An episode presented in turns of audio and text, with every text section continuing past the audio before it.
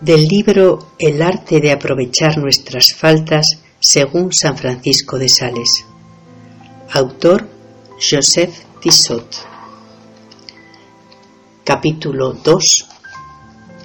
No debemos turbarnos a la vista de nuestras faltas. El punto a meditar en el día de hoy. Cómo mover el corazón al arrepentimiento. Esta es la línea de conducta que nuestro bienaventurado propone contra las agitaciones y las solicitudes estériles que el amor propio engendra. Tanta es la compasión que el corazón humano le inspira, que parece que se pone de su parte cuando ha flaqueado, y en vez de apabullarlo y turbarlo más, nos dice, No atormentéis vuestro corazón, aunque en algo se haya extraviado, tomadlo y volvedlo a meter en vereda suavemente. Hija mía muy amada, cuando caigamos en alguna falta, examinemos inmediatamente nuestro corazón y preguntémosle si no sigue teniendo una viva y entera decisión de servir a Dios. Es seguro que os contestará que sí y que antes pasaría por mil muertes que abandonar esta resolución. Hacedle otra pregunta. ¿Por qué entonces has tropezado? ¿Por qué eres tan cobarde? He sido atacado por sorpresa y no sé cómo, pero ahora me duele. Hija mía, hay que perdonarle. No ha sido infiel, sino débil. Es necesario corregirle suavemente, sin zozobra, para no irritarlo ni perturbarlo más. Disponed vuestra alma para el sosiego ya desde por la mañana. En el transcurso del día procurad recordarlo con frecuencia.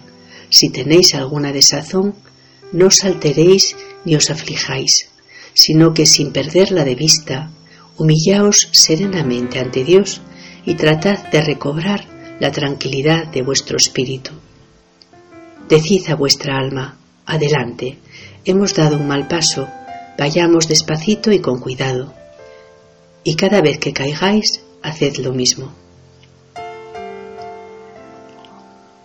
Debemos tener sentimiento por nuestras faltas, pero con paz y serenidad, porque así como un juez castiga más acertadamente a los delincuentes, dictando sentencia conforme a razón y con dominio de sí mismo, y no cuando se deja llevar por la impetuosidad y la pasión, porque el arrebato no castiga a los dolitos conforme a lo que son, sino conforme a él le parece. Así también, uno se castiga a sí mismo mucho mejor con arrepentimiento tranquilo y duradero que con dolor amargo, impetuoso y colérico. Estos arrepentimientos no son a la medida de nuestras faltas, sino de nuestras inclinaciones.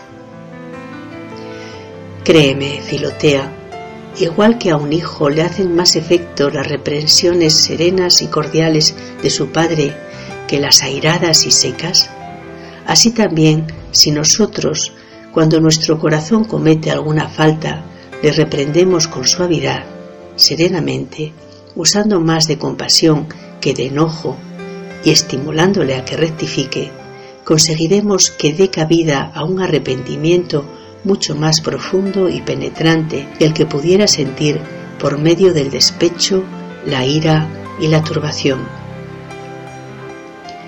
En cuanto a mí, puedo decir que aun teniendo grandes deseos de no incurrir, por ejemplo, en mi vanidad, si cayera y tratase de reprender a mi, a mi corazón, no le diría, es posible que a pesar de tanto propósito seas tan despreciable que te dejas arrastrar por la vanidad. Muérete de vergüenza, no te atrevas a levantar los ojos al cielo, ciego, orgulloso, traidor y desleal a tu Dios.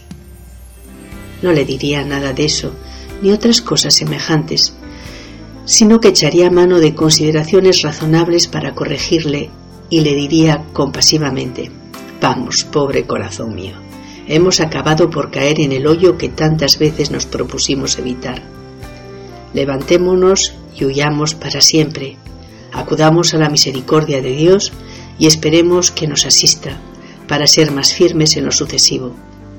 Volvamos al camino de la humildad y vigilemos mejor desde ahora, que Dios nos ayudará.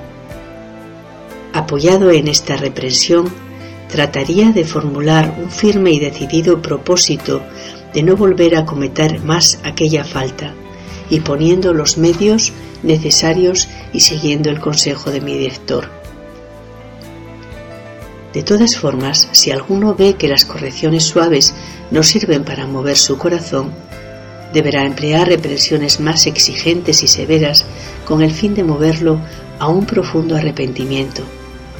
Pero después de haberle corregido ásperamente, no deje de ofrecerle algún estímulo para que todo termine con una santa y filial confianza en Dios, imitando a aquel gran penitente que, viendo afligida su alma, le alentaba.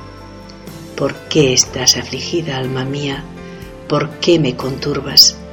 Espera en Dios, pues todavía le bendeciré y le confesaré, ya que es la alegría de mi rostro y mi Dios verdadero. Salmo 42.